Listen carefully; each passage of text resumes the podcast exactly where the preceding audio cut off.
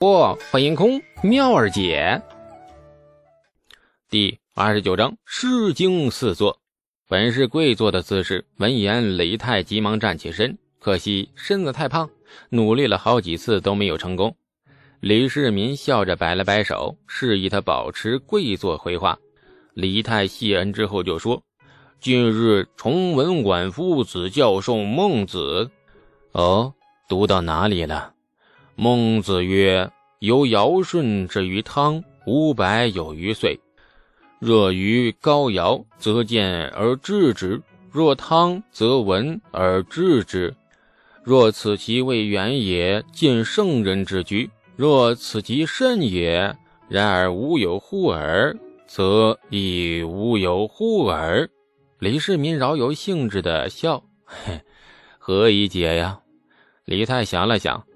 尧舜到汤，历尽了五百年；从汤到那周文王，历经五百多年；从周文王到孔子，亦经历了五百多年。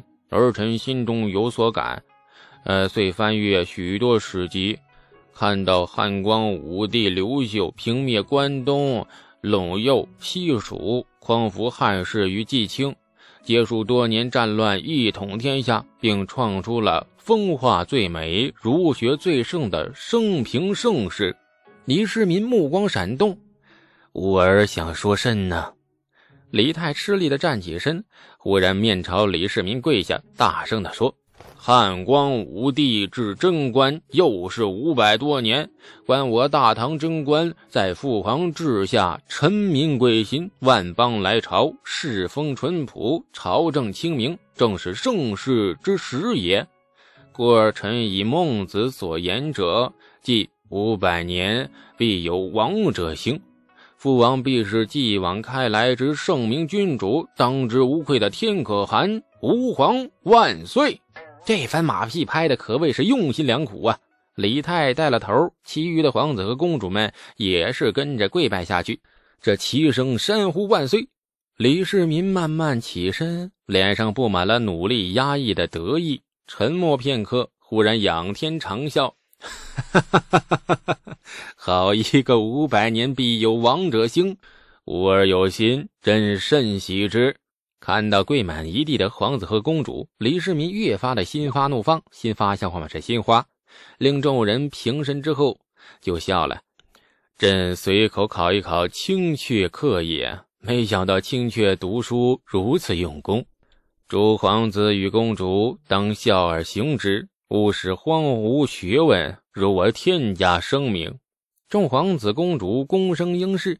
李世民接着说：“既然提起了课业的话头，朕便以劝学为题，尔等或师或夫，尽可做来。”这众皇子和公主脸上顿时露出难色，唯独那李泰面露喜色。众皇子之中，李泰读书是最厉害的。不仅读书厉害，拍马屁也是厉害。刚才那番话便是典型的拍马屁杰作。李世民深喜李泰，终归还是有原因的。李世民出了题，众人思索沉吟。远远坐在大殿尽头的东阳公主却百无聊赖地环顾四周，眼中多了几分清冷。这出戏码见的委实太多了。每月父皇、皇子、公主们相聚。尽续天伦之乐的美好画面，私底下却早已经成为了众皇子公主争宠的战场。而有资格参与这场战争的人，只有长孙皇后和如今内宫四妃所出的子女。像东阳公主这种下品所出的女儿，却连争宠的资格都没有。懒得再看殿中众人挤眉思索的娇柔造作的模样，这东阳公主垂下头。嘴角勾起了不知是嘲讽还是淡漠的微笑，很无聊的宴会，不知道多久才散。散后赶紧回到封地里去，那才是他的家。还有那个不知廉耻为何物的 败类，啊，居然用诗换钱，能做出如此绝世好诗的人，却这般的市侩。老天瞎了眼，好好的才华给了这么一个人。倒是那两首诗，确实是绝世好诗啊。今日所作的《春风得意马蹄疾》一首，亦是难得的传世佳作，居然是三贯钱。决定了，回去就拿钱去找他，他卖一手，他就买一手，倒要看看他肚子里到底能装多少绝世才华，用钱把他们全淘回来。想起李素开价时的无耻嘴脸，东阳公主面色泛起了几分怒意，怒意里又掺了几分笑意，又怒又笑，表情十分精彩。终于，满殿皇子公主沉吟思索之时，东阳公主忍不住笑出了声。这一笑可坏了。所有人的目光都集中在她身上，包括李世民。东阳公主笑得很突兀，吸引了殿内所有人的目光。无数道目光集中在东阳公主身上，东阳公主也被吓到了，急忙垂手做乖顺状。然而已经迟了。李世民皱了皱眉，隔得太远，没认出东阳。旁边的太子李承乾小声的提醒一下，李世民才恍然：东阳。啊，父皇，你孝甚呢？女儿。东阳公主从小到大都很老实，也不习惯说谎，现在却急得满脸通红，手足无措，很不习惯被这么多人注视。东阳公主窘迫片刻，银牙紧咬，决定请罪。这时，一向比较得宠的高阳公主却笑了两声：“ 姐姐聪慧之极。”父皇刚出了题，姐姐怕是已做出了师父，故而未雨先笑吧。一句话把东阳公主推到了悬崖边，令她进退不得。殿内其余皇子公主们轻笑不已，这些笑声是嘲讽还是善意，唯有自知。东阳公主性子太内向、太深沉，因为母亲是下嫔的关系，她与其他兄弟姐妹也是颇少来往。说话行事惯来是低调的，几乎透明，在这偌大的太极宫里存在感非常低。而李世民的繁殖能力太强大，不算幼年夭折的，仅只是目前活着的，他就生了十四个儿子，二十一个女儿，如此多儿女绕膝争宠，一个太内向的女儿怎能引起他太大的关注啊？看着东阳公主尴尬又暗意怒气的样子。李世民心中多少生出了几分愧疚，加上今时的心情甚好，于是含笑：“罢了，你且坐下。今日家宴，笑几声无妨的。东阳，你真应该多笑笑了。”目光威严地扫向其余的皇子公主，李世民又说：“朕方才说出了劝学一题，尔等可有师傅应之啊？”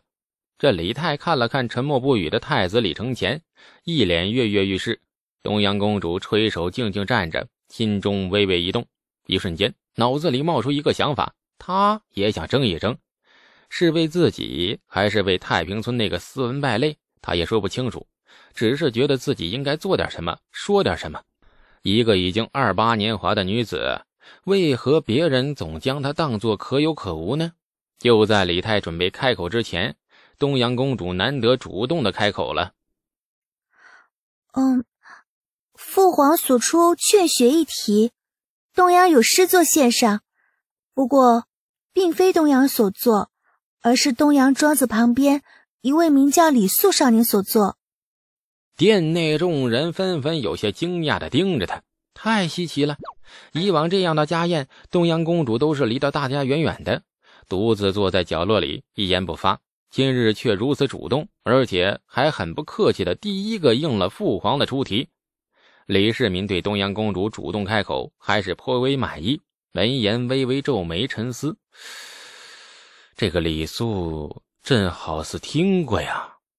此人数月前自创牛痘，为我大唐百姓去除了天花之患。哦，原来是他呀！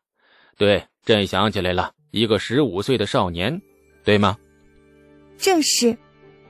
此子除了治病，竟然还会作诗。此人文采极佳。李世民终于有了兴趣啊！既如此，不妨将他的诗作念来。劝君莫惜金缕衣，劝君惜取少年时。花开堪折直须折。莫待无花空折枝。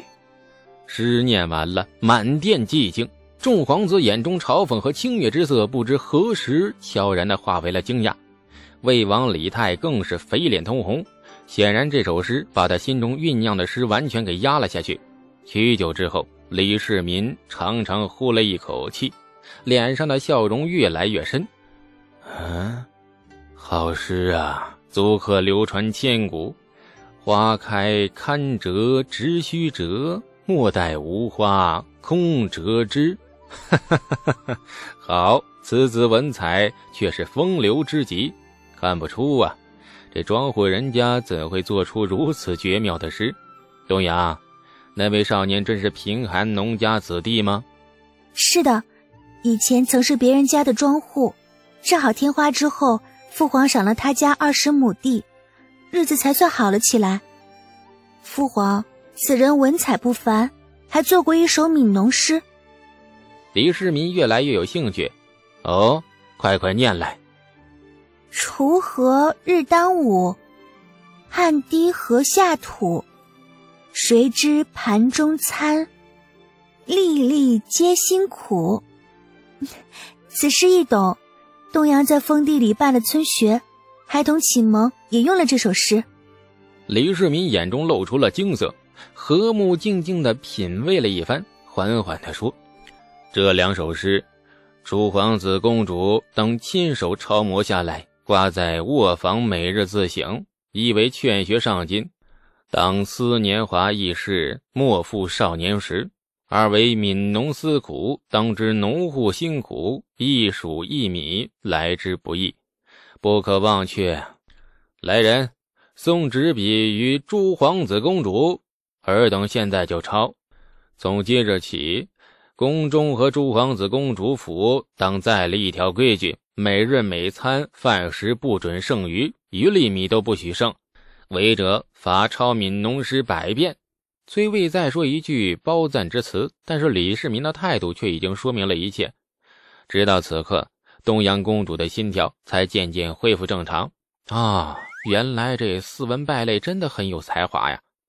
今日家宴，东阳公主出尽了风头。当然了，也许出风头的并不是他，而是连面都没有露过的李素。但是他至少在父皇和诸多兄弟姐妹面前证明了自己不是透明的，这就够了。好，感谢您的收听。去运用商店下载 Patreon 运用城市，在首页搜索海量有声书，或点击下方链接听更多小说等内容。